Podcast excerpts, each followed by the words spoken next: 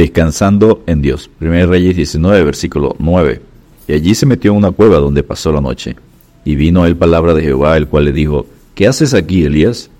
Fortalecido con aquella comida, Elías alcanzó llegar a Oreb, el monte de Dios, y allí se metió en una cueva. Los que esperan en Jehová caminarán y no se fatigarán. Isaías 40, 31. Oreb era recordado como el monte de la revelación de Dios, porque fue allí que Moisés vio la zarza que ardía sin consumirse, encendida con el fuego divino. Allí fue promulgada la ley con sus terribles manifestaciones, y quizás fue en esta misma cueva en la que estuvo Moisés mientras pasaba la gloria de la misericordia de Dios. Éxodo 33, versículos 1 al 23. Elías debió tener recuerdos memorables de estos santos eventos. ¿Habrá alguna manifestación de la presencia divina para él? Lo cierto es que ha acudido aquí a encontrarse con Dios. Si acudiéramos a la casa de Dios como Elías fue al monte de Dios, ¿qué señales y maravillas se obrarían? Punto número uno, una pregunta escudriñadora. Dios se encontró con su siervo, Elías, en el momento de mayor desánimo y desesperanza y le pregunta, ¿qué haces aquí, Elías? 1 Reyes 19.9. Con esta pregunta, ¿estaba el Señor demandándole firmemente porque él estaba allí en Ored y en una cueva? En lugar de estar exhortando a la nación a mantenerse firme en Dios. ¿O era quizás una pregunta llena de gracia y ternura para que Elías expresara sus necesidades y temores? Dios siempre va a la raíz del asunto y trata con los motivos que nos animan. Las preguntas divinas van acompañadas de maravillosas revelaciones. Génesis 32, 27, Éxodo 4.2. Punto número 2. Una respuesta honrada. Elías responde, he sentido un vivo celo por Jehová, Dios de los ejércitos, y solo yo he quedado, y me buscan para quitarme la vida. 1 Reyes 19, versículo 10. Todos los que quieran servir fielmente al Señor tendrán que responder a muchas preguntas que van a lo profundo del corazón. Como defensa, la respuesta de Elías era muy deficiente, pero como confesión era sencilla y sincera. Elías estaba creyendo una gran mentira. Estoy absolutamente solo. Yo soy la única voz que le queda a Dios y quieren quitarme la vida. El que está deprimido, estresado, desanimado, siempre se siente solo. Charles Spurgeon, en su libro Discurso a mis estudiantes, dedica un capítulo al desánimo de los ministros de Dios. Dice que nadie, por lo menos de los que aman la tranquilidad de su espíritu y buscan la dulzura de una vida exenta de sus obras, ingrese al ministerio, pues si así lo hace, tendrá que abandonarlo lleno de disgusto. Punto número 3. Una maravillosa manifestación. Ahora vino el llamamiento divino. Sal fuera y ponte en el monte delante de Jehová. 1 Reyes 19:11. Dios le dice a Elías, sal de la cueva. Allí hay mucha oscuridad, ven a la luz. La presencia de Dios no estaba en el viento, ni en el terremoto, ni en el fuego. Su voz vino en una suave brisa.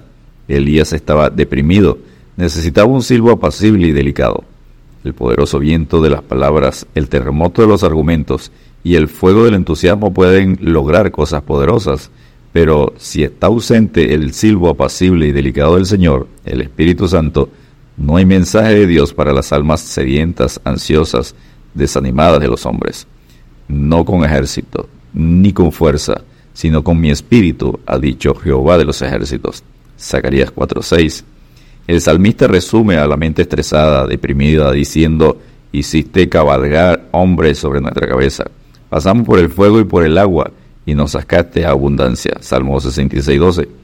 La prueba no se tarda. Finaliza con la fuerza más poderosa de todas, el silbo apacible y delicado del Espíritu Santo, que susurra la palabra de Dios en el corazón atento. Jesucristo afirma, mis ovejas oyen mi voz, y yo las conozco y me siguen y yo les doy vida eterna. Juan 10, versículos 27 y 28. Punto número 4, un poderoso efecto. Cuando lo oyó Elías cubrió su rostro con su manto y salió. 1 Reyes 19, 13. Dios saca a Elías de las profundidades de la cueva de desánimo y la depresión. Fuera de la cueva, Dios hace a Elías la misma pregunta. ¿Qué haces aquí, Elías? 1 Reyes 19, 13. Y, ay, hermano mío, Elías da la misma respuesta. ¿Acaso ha quedado como vaso echado a perder en las manos del gran alfarero? No. Dios anima a Elías a seguir y manda a ungir a Eliseo, que sería más que su sucesor, sería también su servidor y amigo para darle ánimo. Dios no quiere que vivamos como ermitaños en una cueva. Nos ha creado para que vivamos en comunión con otros, animándonos unos a otros como familia de Dios.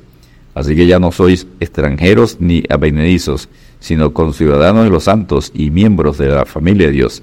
Efesios 2.19. Y punto número 5, una confesión humillante. B. Vuélvete por tu camino y Eliseo, hijo de Safat, ungirás para que sea profeta en tu lugar. 1 Reyes 19, versículos 15 y 16. Cuando Elías insistió en decir, y solo yo he quedado, dio evidencia de que había descendido de su camino de fe y estaba ahora andando por vista. Pero Dios, Padre de misericordias, lo anima diciendo, Elías, no estás solo. Siete mil hay cuyas rodillas no se doblaron ante Baal. 1 Reyes 19, 18. Elías recibió descanso y renovación de Dios para que pusiera de nuevo los ojos en el Señor. Hebreos 12.2. Y en la soberanía de Dios no lo obligó a seguir en el ministerio. El que piensa estar firme, mire que no caiga. 1 Corintios 10.12. Así que hermanos míos, amados, estad firmes y constantes, creciendo en la obra del Señor siempre, sabiendo que vuestro trabajo en el Señor no es en vano. 1 Corintios 15, 58. Dios te ama. Levántate, sal de tu cueva y búscalo y confía en Él. El perfecto amor echa fuera el temor. 1 Juan 4, 18. Descansemos en Dios. Y aquí yo vengo pronto. Retén lo que tienes, para que ninguno tome tu corona. Apocalipsis 3, 11. Dios te bendiga y te guarde.